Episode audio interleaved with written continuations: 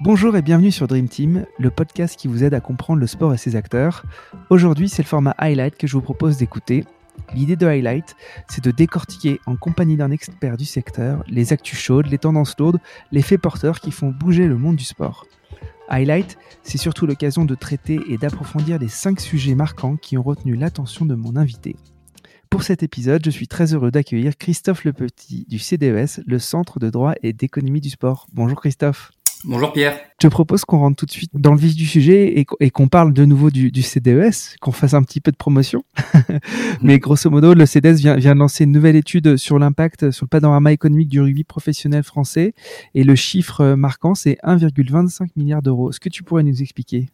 Oui, effectivement. Alors, euh, loin de moi l'idée de vouloir faire toujours de l'autopromotion. Et d'ailleurs, on, on parlera de, bien d'autres sujets que ceux du CDES directement.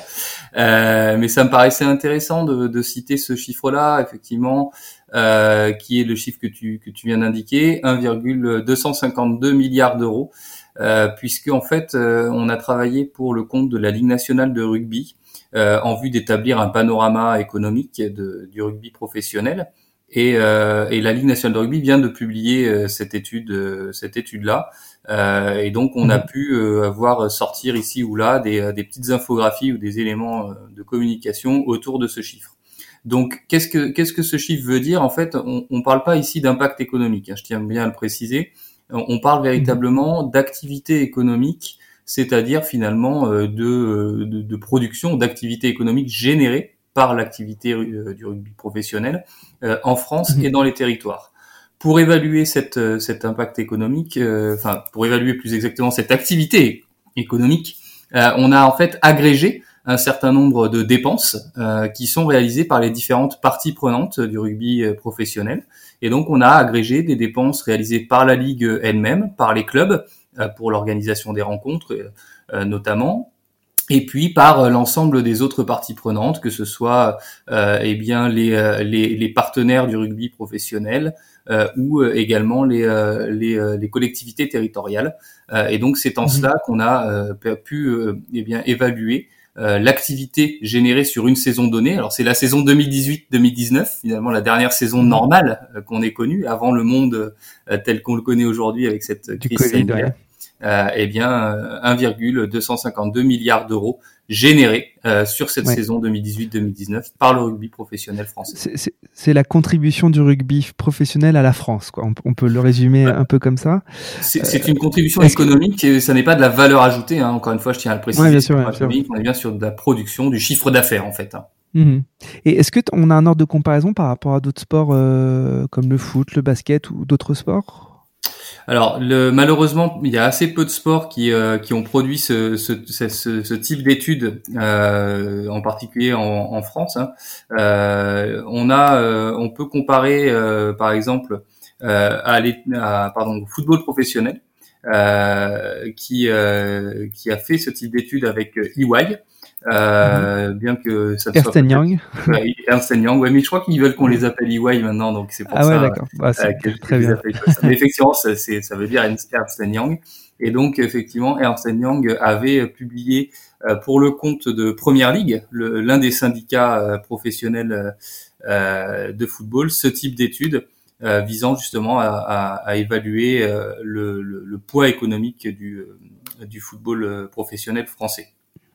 Ouais, tu te rappelles pas des, des montants ou euh, Si si alors tout à fait le, montant qui avait été euh, déterminé par EY euh, c'est 7,5 mhm. milliards d'euros en fait donc euh, donc c'est vrai que avec 1, avec 1,2 milliard d'euros le rugby professionnel semble assez loin derrière le, le football professionnel mais c'est très probablement le deuxième sport professionnel français en termes de poids économique euh, mhm. puisque si on faisait le même type d'exercice sur le basket, le handball ou, ou le, ou le volleyball par exemple, on trouverait très certainement des, des montants un, peu inférieurs à, cela. Donc euh, le rugby se situe mhm. finalement à la deuxième place euh, des sports professionnels français, derrière le, le, mhm. football qui est le sport roi et qui reste économiquement de toute façon un peu intouchable.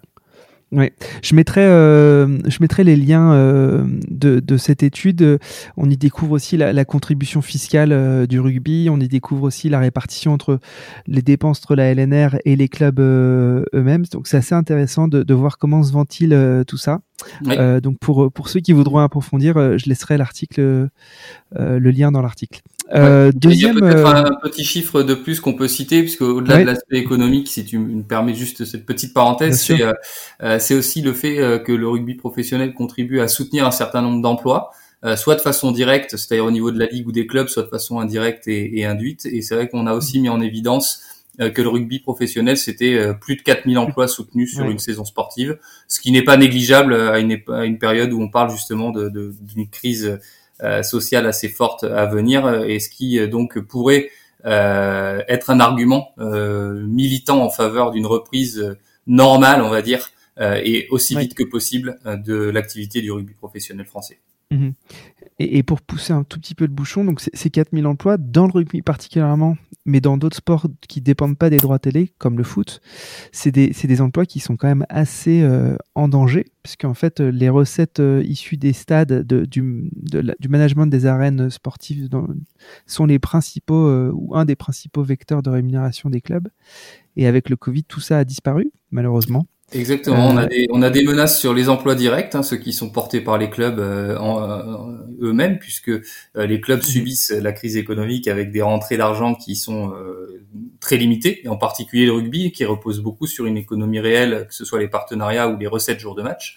Et puis au-delà des emplois directs, on a aussi un impact sur les emplois indirects et induits, puisque ces emplois indirects et induits, ce sont les emplois qui qui sont mobilisés soit, soit chez les prestataires euh, du rugby professionnel, soit euh, qui sont induits dans l'économie autour des rencontres de jours de match. Et donc, avec mmh. des, des, euh, des, des, activités réduites, les, les, clubs de rugby font moins appel à leurs prestataires. Et puis, avec des jauges à huis clos, évidemment, euh, pas de commerce qui tourne euh, en marge des rencontres, et donc pas de bars, de restaurants, etc., qui tournent en Bien amont sûr. ou en aval des rencontres du rugby. Donc oui, c'est vrai que c'est un écosystème fragilisé et en danger aujourd'hui par les conditions sanitaires. Mmh.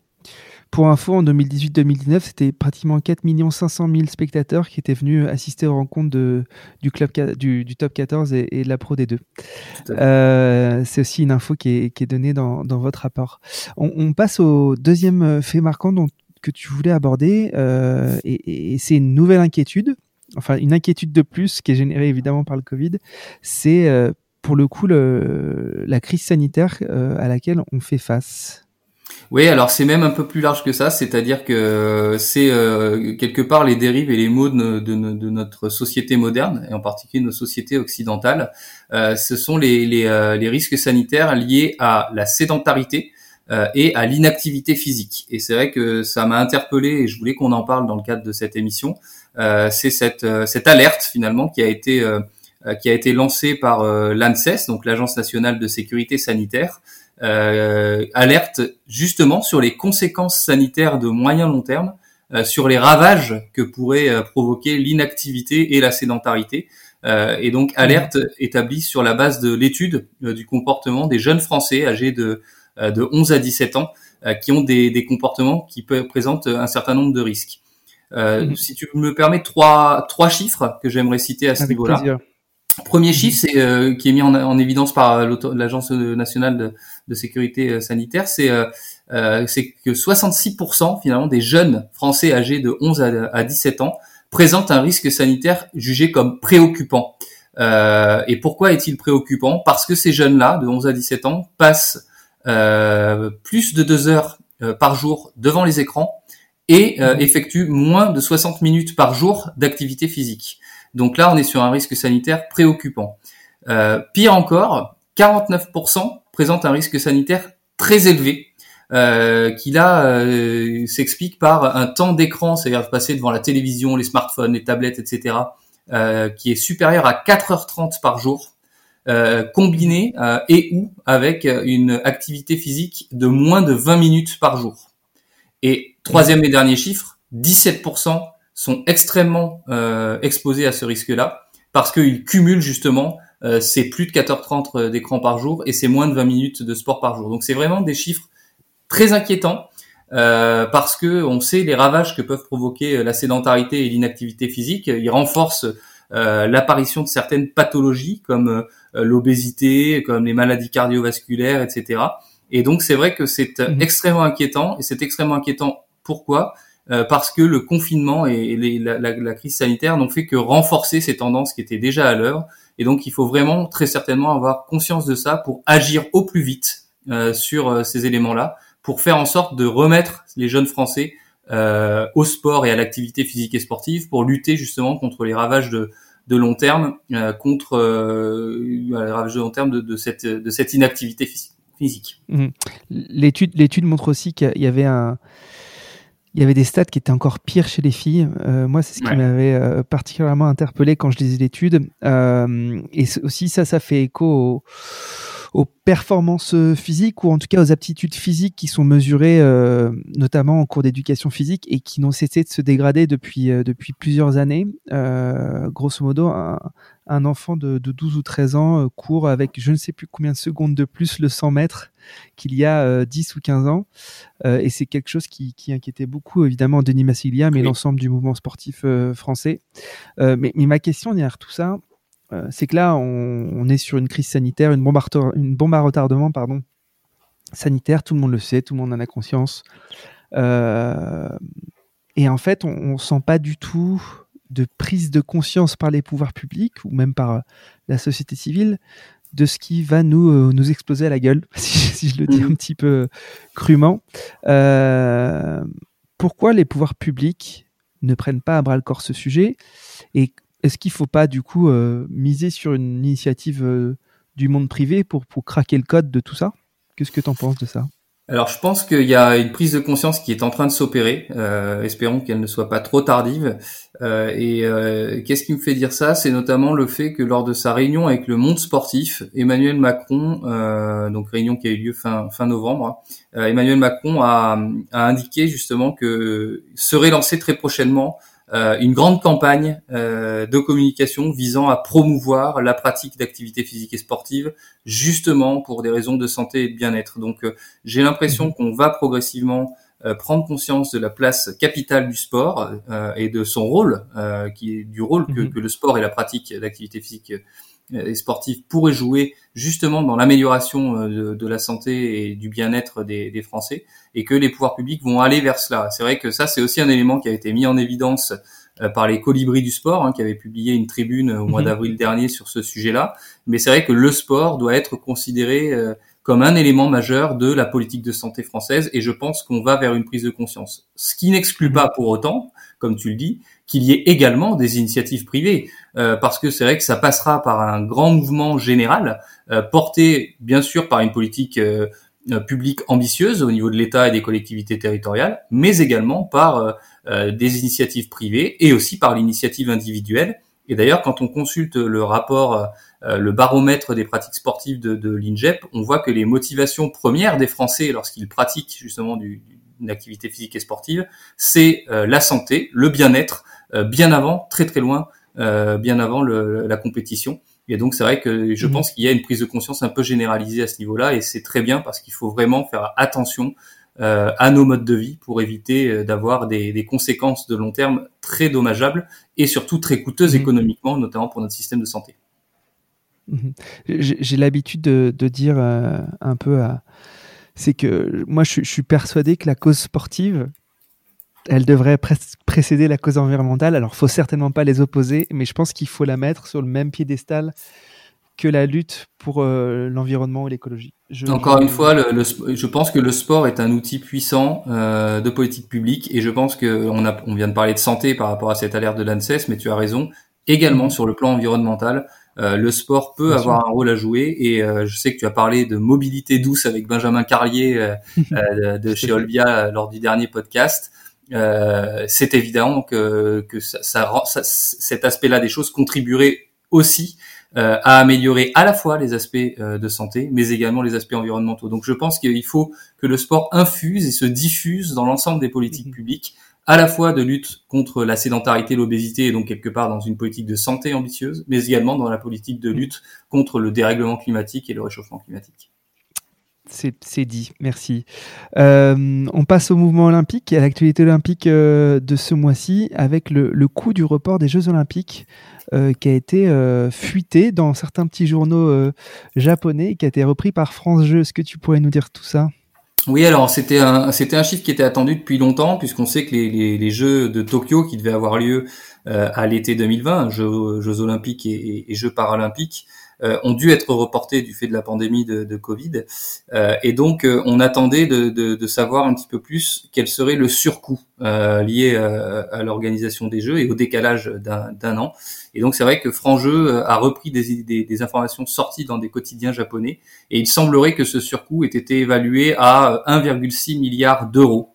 Euh, voilà, donc c'est un chiffre qui était attendu euh, craint aussi quelque part, serait certainement redouté parce qu'on sait que le, budget des, des, Jeux de Tokyo a déjà sensiblement augmenté et donc euh, ça a été chiffré. Donc ce, ce, ce coût, il provient euh, majoritairement de deux choses. Il provient d'une année euh, d'exercice supplémentaire du comité d'organisation des Jeux lui-même.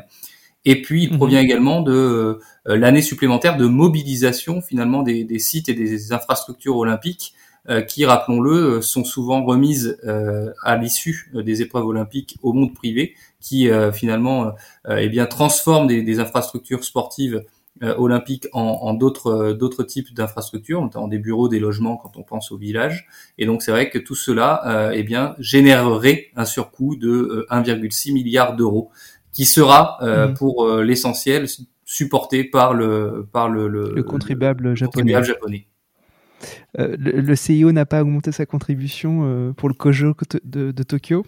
A priori, euh, non. la, contribution du CIO resterait équivalente.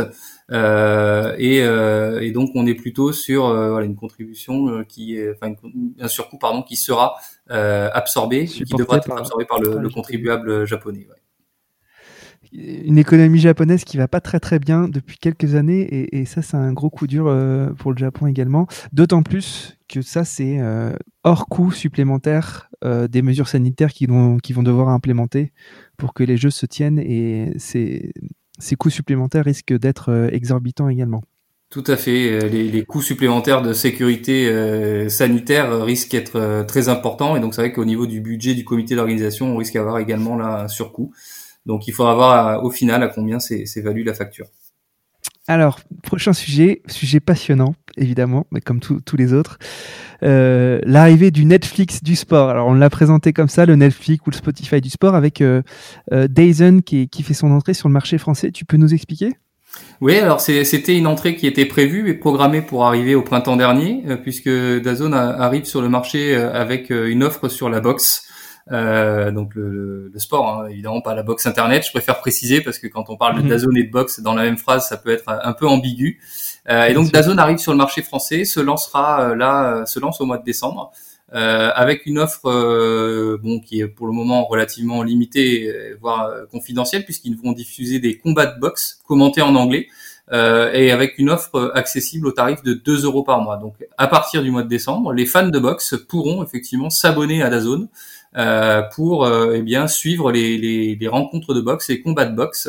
Euh, pour voilà pour pour les suivre à la télévision ou en tout cas sur leurs écrans plus exactement et donc c'est vrai que c'est un élément qui est suivi avec intérêt tout comme le sera l'arrivée prochaine au mois de, de mai de d'Amazon avec les droits mmh. télé de, de Roland Garros parce qu'on sait que justement, enfin en tout cas, on discute depuis euh, longtemps de l'arrivée des fameux Gafa, ces acteurs du numérique sur le marché euh, de la diffusion de, de, de contenu sportif. Et donc voilà, Dazone, euh, après avoir déjà été présent dans pas mal de pays et notamment chez nos voisins allemands, eh bien arrive sur le marché français. Amazon va arriver dans quelques mois et donc c'est vrai qu'on suivra ça avec attention et en particulier en ayant en tête, en, en arrière-pensée, euh, les sujets qui euh, aujourd'hui agitent un petit peu le, football français pour savoir si euh, dans un futur plus ou moins proche, ce type d'acteur pourrait être eh bien mhm. un diffuseur de compétitions sportives plus installé mhm. sur notre marché. Il faut rappeler que Dazone, par exemple, diffuse les matchs de Bundesliga en Allemagne,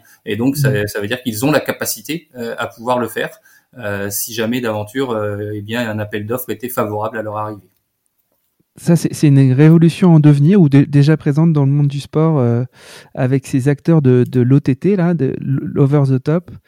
Euh, J'ai eu la chance de, de, faire un épisode avec Hervé Philippe, qui est le, qui est le directeur, euh, enfin le, le patron du marketing et des médias de l'Olympique de Marseille. Je vais euh, enregistrer un épisode avec le, le, patron de Sport Hall, qui est un, qui est un acteur français sur ce, sur ce secteur.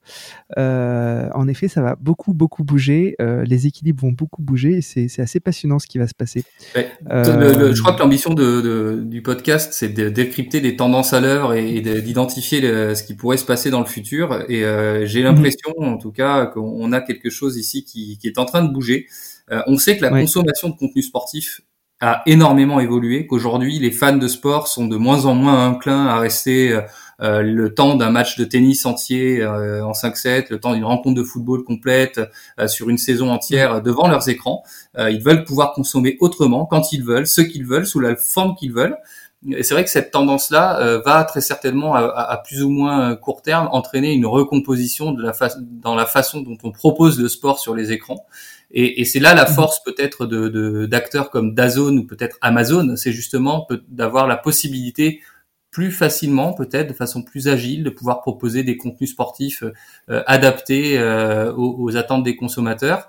Et si on pense à, mhm. à, quelque chose comme Dazone, on pourrait imaginer demain que Dazone agrège finalement, si tant est que ce soit possible. Ça ne l'est pas encore hein, aujourd'hui, mais peut-être ça le sera hein, dans, dans, un futur euh, pas si lointain que ça, euh, eh bien Dazone pourrait agréger tout un ensemble de contenus euh, et les gens pourraient les consommer plus à la carte comme ils le souhaitent en allant acheter à l'acte ou en allant acheter des packages d'un de, de, certain nombre de clubs, en allant acheter des packages des 10 meilleures affiches d'une saison donnée, etc. Mhm. Et donc ça c'est une tendance qu'il faudra suivre parce que c'est certainement quelque chose qui, qui va s'imposer d'ici d'ici quelques années.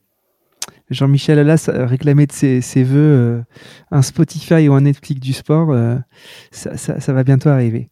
On, on passe euh, au dernier, dernier élément, c'est les conséquences du Covid. Alors on en parle tout le temps, ça fait, ça fait déjà deux épisodes de Highlight dont on parle que de ça. mais là, on a réussi à chiffrer un peu plus le manque à gagner pour le mouvement sportif français, qui est de 260 millions d'euros. Est-ce que tu pourrais nous expliquer cette actu? Ouais, alors en fait, euh, je vais même euh, corriger un petit peu. C'est c'est pas de ta faute, c'est moi qui t'ai envoyé un chiffre erroné euh, qui en fait était partiel lorsque je t'ai envoyé l'information. C'est que le Comité mhm. national olympique et sportif français a, a fait une enquête auprès des clubs sportifs français, donc en passant par l'intermédiaire des fédérations.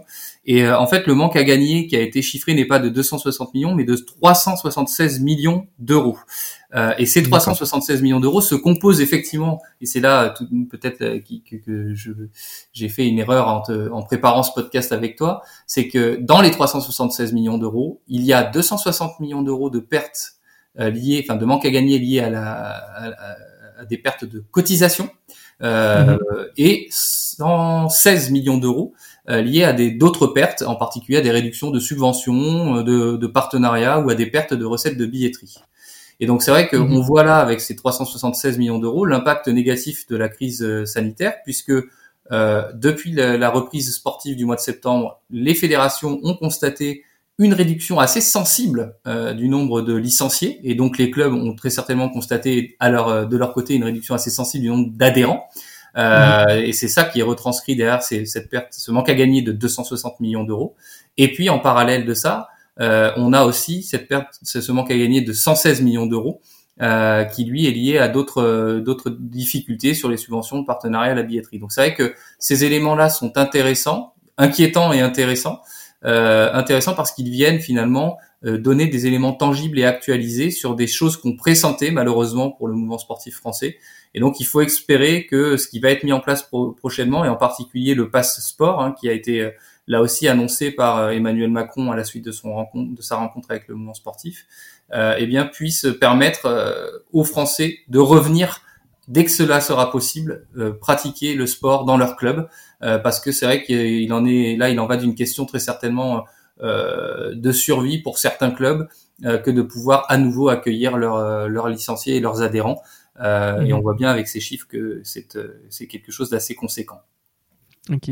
On, parlait d'un bouleversement de l'organisation du sport en France. Est-ce que euh, est-ce que les pouvoirs publics français sportifs, si on peut les appeler comme ça, sont, sont en train de réfléchir à une nouvelle organisation euh, ou c'est encore trop tôt parce qu'on vient juste de se prendre cette crise en pleine tête et qu'ils n'ont pas encore eu le temps de, de riposter?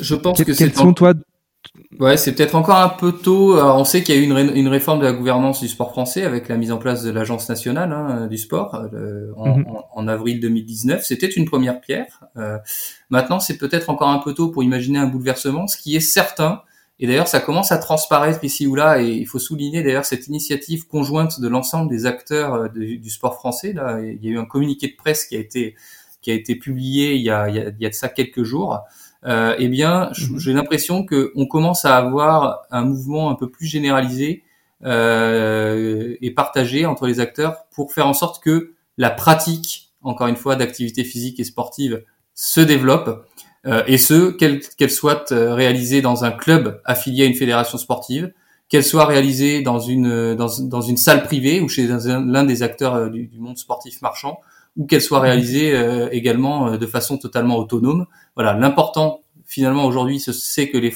Français pratiquent le sport, c'est de faire de la France une nation sportive véritablement, ce qui est quand même l'objectif euh, affiché aussi par l'État français. Et donc, et donc, j'ai l'impression que peut-être que la crise va avoir cette vertu, s'il faut, s'il faut essayer de lui trouver une vertu, euh, qui va être mhm. d'accélérer cette transition et de faire en sorte que demain on puisse enfin lever tous les freins, enfin en tout cas enlever la majorité, il y en aura toujours, on parlait du sexe, on parlait également des revenus, mais il faudra essayer de faire en sorte d'en lever un maximum pour que les Français puissent pratiquer euh, et puissent donc euh, eh bien renforcer cette, cette économie du sport français. Ok. Eh bien, que, que, les dieux du sport t'entendent. Merci. écoute, Christophe, je te remercie beaucoup. Évidemment, on aurait pu aborder tellement d'autres sujets, euh, mais l'idée c'est de rester sur un contenu euh, court et approfondi sur cinq sujets. Euh, je te donne rendez-vous au prochain highlight, peut-être. Eh ben avec plaisir. Et, et, je te dis à très bientôt et encore merci. À très bientôt, merci beaucoup. J'espère que l'épisode vous a plu et que vous avez appris plein de choses. Si c'est le cas, partagez-le à vos amis et sur vos réseaux. Je suis aussi très preneur de vos retours, de vos suggestions d'invités. Enfin, si vous voulez soutenir Dream Team, continuez d'écouter et mettez des petites étoiles et des commentaires sur les plateformes d'écoute. Le podcast se développera grâce à vous. Encore merci pour votre écoute et à très bientôt.